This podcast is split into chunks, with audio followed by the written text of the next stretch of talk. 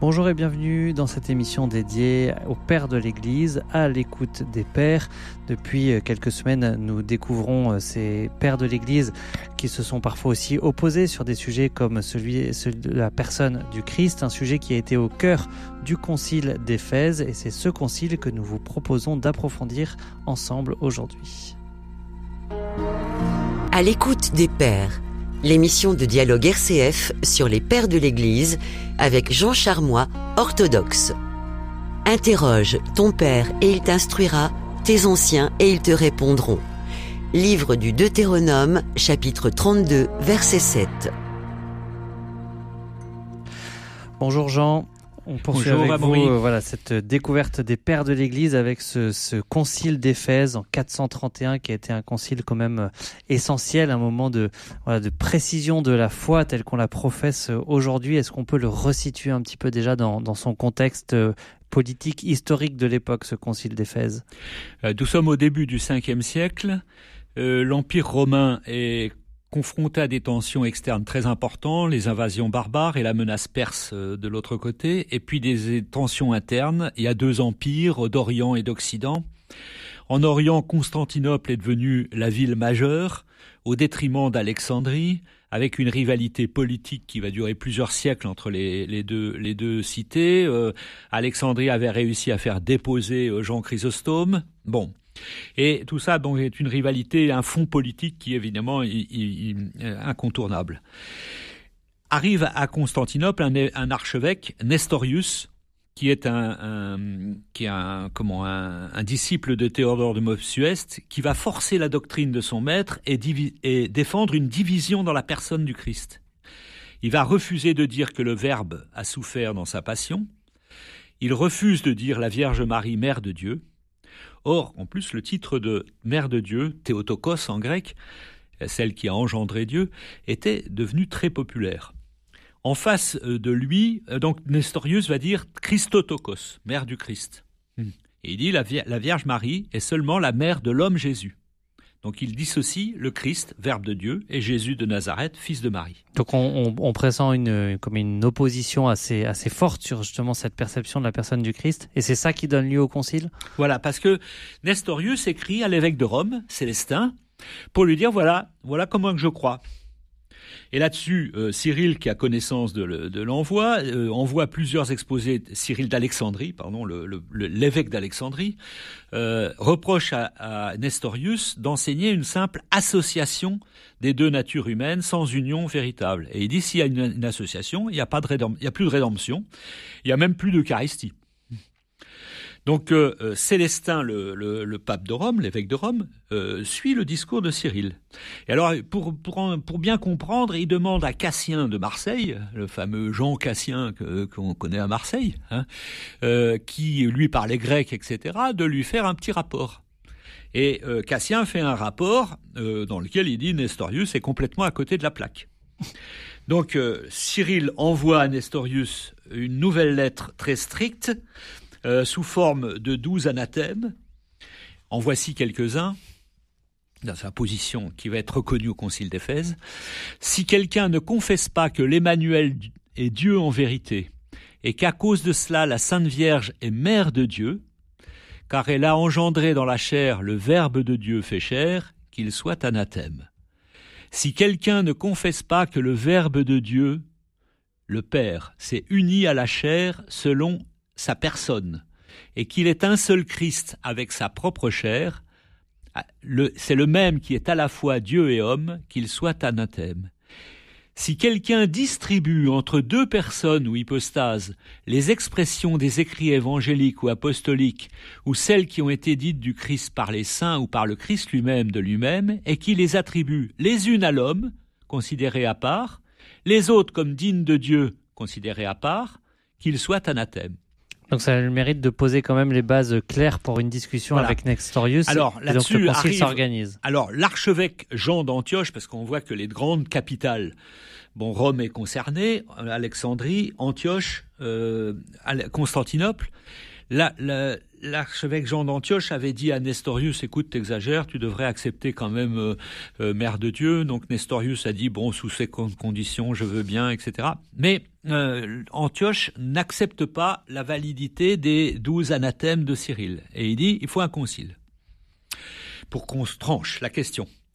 Donc l'empereur convoque un concile, mais c'est dans la plus grande confusion. Les évêques sont pas présents en même temps. À l'ouverture, il y a que Nestorius euh, de Constantinople, accompagné de ses évêques, face à Cyril d'Alexandrie avec plus de 150 évêques, donc qui est qui, tient la majorité. Hum. Donc, malgré le, la représentant, le représentant de l'empereur qui dit attendez, attendez un peu, il faut que les autres arrivent, Cyril engage le débat et fait condamner immédiatement Nestorius. Les évêques d'orientaux, donc Jean d'Antioche, et ces évêques n'arrivent à Éphèse que beaucoup plus tard. Et donc, ils se réunissent, ils font un concile à côté du concile, et ils déposent l'évêque d'Alexandrie, Cyril. Donc la situation devient particulièrement conflictuelle. L'empereur veut tout annuler, mais là-dessus arrivent les délégués du pape. Et les délégués du pape disent Cyril a raison. Cyril a raison, Cyril donne la foi orthodoxe, et les, euh, les, les, finalement, les décisions sont prises par le pape Sixte III, mhm. qui a succédé à Célestin, sur la base condamnation et déposition de Nestorius, union, on dit hypostatique, mais union personnelle en une seule personne des deux natures dans le Christ, et du fait de cette union hypostatique, la Vierge est proclamée véritablement Mère de Dieu. Alors le peuple d'Éphèse qui attendait la conclusion du concile, euh, donc euh, on a un peu, comme on attend les élections aujourd'hui, hein, donc manifesta bruyamment sa joie. Euh, tout le monde criait en disant c'est formidable, la Marie est bien mère de Dieu et donc c'est comme ça que cette base-là de, de l'expression de la foi a, été posée. comment est-ce qu'on peut effectivement évoquer un peu ces, ces suites du concile, notamment euh, aussi avec une, comme une réconciliation, on pourrait dire, entre Jean d'Antioche et Cyril d'Alexandrie? Alors en, en 433, euh, bon, un, un, tout de suite après, quoi, Jean d'Antioche et Cyril d'Alexandrie se réconcilient. Jean d'Antioche accepte les anathèmes de Cyril, mais Cyril euh, met un peu d'eau dans son vin à la demande de Jean. Et enfin, finalement, il y a une confession de foi commune qui est acceptée. Je la lis parce mhm. qu'elle est importante. Nous confessons notre Seigneur Jésus-Christ, Fils unique de Dieu, parfaitement Dieu et parfaitement homme, composé d'une âme raisonnable et d'un corps, avant les siècles engendré du Père selon la divinité, et dans les derniers jours, le même, pour nous et pour notre salut, de la Vierge Marie selon l'humanité le même consubstantiel au Père selon la divinité, consubstantiel à nous selon l'humanité, car il y a eu union de deux natures, c'est pourquoi nous confessons un Christ, un Fils, un Seigneur. Et conformément à cette notion de l'union sans confusion, nous confessons la Sainte Vierge, Mère de Dieu, parce que Dieu le Verbe s'est incarné et s'est fait homme, et par suite de la conception même, s'est uni le temple qu'il a pris d'elle, Quant aux paroles des évangiles et des apôtres sur le Seigneur, nous savons que les théologiens appliquent les unes indistinctement comme à une seule personne et divisent les autres comme selon deux natures, transmettant celles qui conviennent à Dieu selon la divinité et celles qui sont inférieures selon l'humanité. Donc les deux positions sont réconciliées en quelque sorte et la paix euh, règne dans l'Église. Et euh, sur, euh, sur ces, ces discussions-là, par exemple, comment est-ce qu'on peut décrire l'apport d'un tel concile, euh, peut-être déjà pour l'expression de la foi à cette époque-là, mais pour nous aujourd'hui? Alors, le,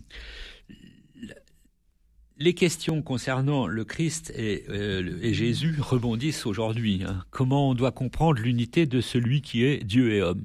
Est-ce qu'il est vraiment Dieu, vraiment homme, toujours, par alternance? Le Christ avait-il une personnalité humaine? Le Verbe de Dieu pouvait-il souffrir réellement?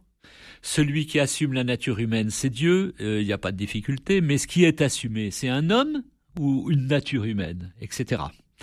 Donc le Concile d'Éphèse, lui, n'a pas cherché à démontrer une vérité, hein. il a cherché à à, suivre la tradition de l'Église. Et surtout, il a dit, l'union entre l'homme et Dieu, c'est une union ineffable et inexprimable, c'est un mystère. Et ces vérités qui sont, sortent du concile d'Éphèse et des conciles précédents sont en quelque sont les dogmes de la foi, mais ces dogmes, en fait, c'est des traces d'un mystère, c'est des phares pour le salut. Alors, premièrement, Dieu se révèle comme à la fois unité et comme trinité. Ça, c'est le Christ Jésus est l'un de la Trinité. Il est le Verbe de Dieu et non une créature. C'est Dieu qui est venu vers nous et qui devenu homme pour notre salut. C'est pas une conjonction entre Dieu et l'homme Jésus, parce que sinon ça nous sauverait pas. C'est Dieu qui vient. Et le Christ Jésus est un seul Christ, une seule personne, une seule hypostase, et cette personne, c'est le Verbe de Dieu. C'est lui qui vient porter l'humanité. Et c'est pas un homme qui vient porter la divinité. Le Christ a revêtu toute l'humanité, corps, âme et esprit, réellement, et non en apparence, et il a tout éprouvé de notre condition humaine, hormis le péché. Et il y a compénétration entre Dieu et l'homme dans tous les événements relatés par les évangiles. C'est à la fois Dieu qui meurt et l'homme qui ressuscite. Et on ne peut pas découper le Christ en morceaux. Alors, c'est la théologie de Cyril qui va l'emporter, parce qu'elle est, euh, très profonde, elle est dynamique, elle est animée d'un grand souffle, et elle garde le sens et le mystère du Christ, euh, le sens du mystère du salut.